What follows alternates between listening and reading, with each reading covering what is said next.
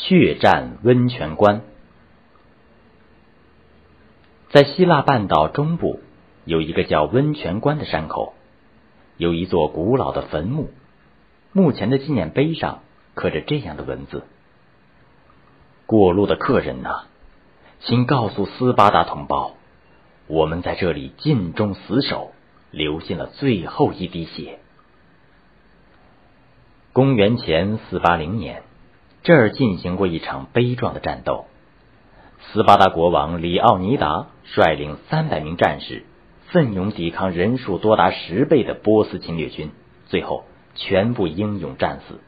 这就是举世闻名的温泉关血战。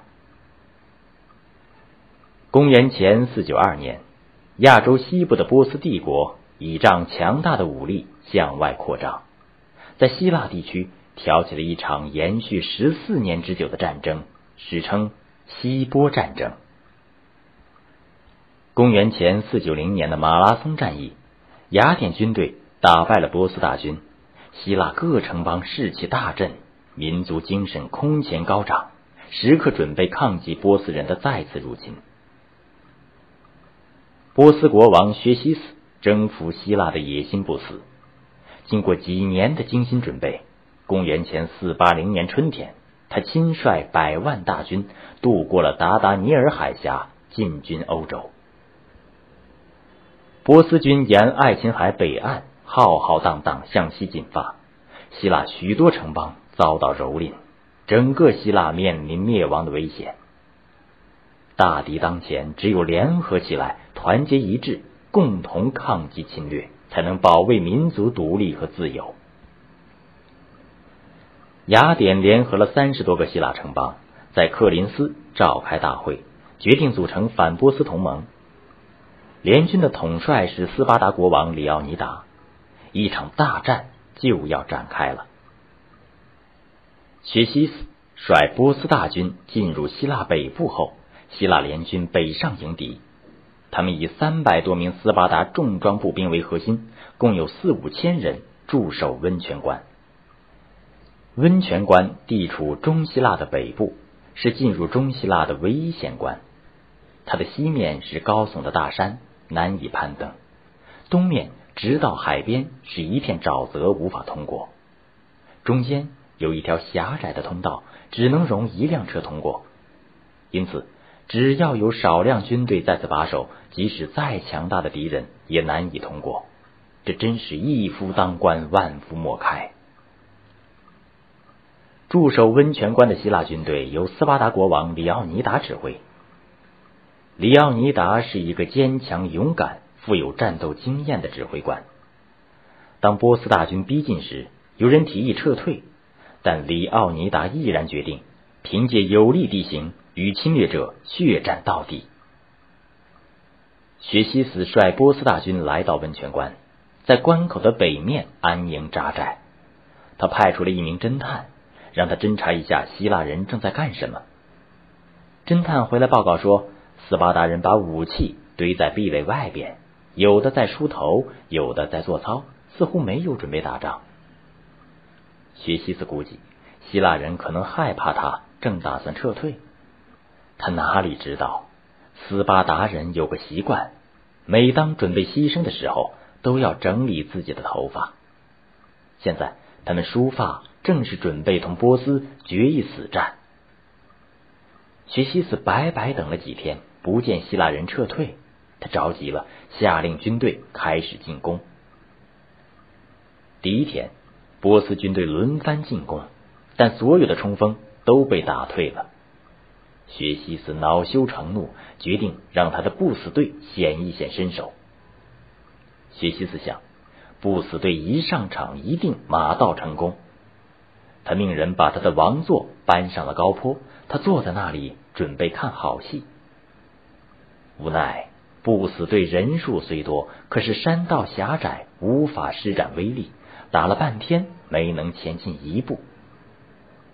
突然，斯巴达人开始后退了，不死队呐喊着向前猛冲。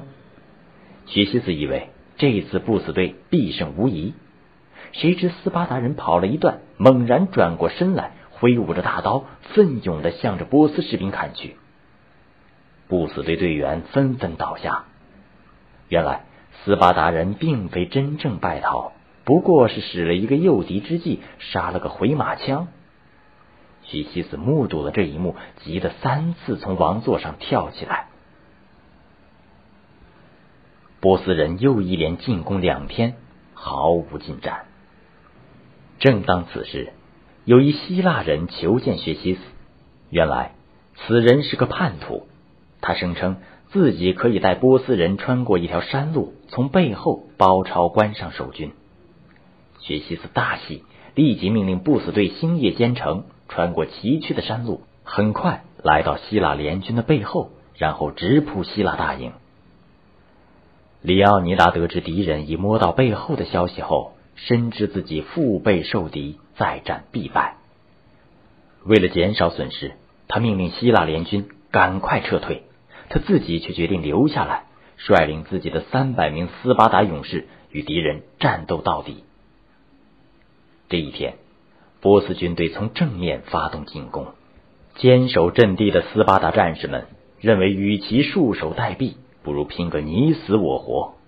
于是，他们在里奥尼达的率领下，挥动长矛利剑，冲出壁垒，在开阔地带同波斯军队厮杀起来。他们长枪断了就用刀砍，大刀断了就用拳脚、用牙齿同敌人肉搏。在希腊人的英勇冲杀下，不少波斯人被赶到海里溺水而死，还有很多波斯人在混战中互相践踏，送了性命。里奥尼达遍体鳞伤，血透铠甲，但仍拼力厮杀，直至战死。为了夺回里奥尼达的尸体，斯巴达战士奋不顾身，连续四次打退敌人的进攻，终于把里奥尼达的尸体抢回来，藏了起来。此时，活着的斯巴达人已经越来越少了。就在此时，从背后偷袭的波斯不死队从山上包抄下来，守军腹背受敌，完全陷入了绝境。但勇敢的斯巴达人没有一个人投降，没有一个人逃跑，最后全部壮烈牺牲。波斯人也付出了惨重的代价。数千士兵战死，薛西斯的两个兄弟也葬身此地。温泉关战役虽然波斯人取得了最后胜利，但斯巴达人血战到底、视死如归的精神却让薛西斯不寒而栗。他明白了，征服希腊并不像他想象的那么容易。攻占温泉关后，波斯大军长驱直入，直取雅典。雅典人早已将妇孺老幼转移到海岛上，能作战的男子都登上了战舰。就在这年秋天的萨拉米湾海战中，波斯人的舰队全军覆没，希腊军队从此转入反攻。打败了波斯帝国的侵略后，希腊人把里奥尼达和他的三百名勇士隆重的安葬在温泉关上。在墓碑上刻下了那几行流传千古的碑文，作为永久的纪念。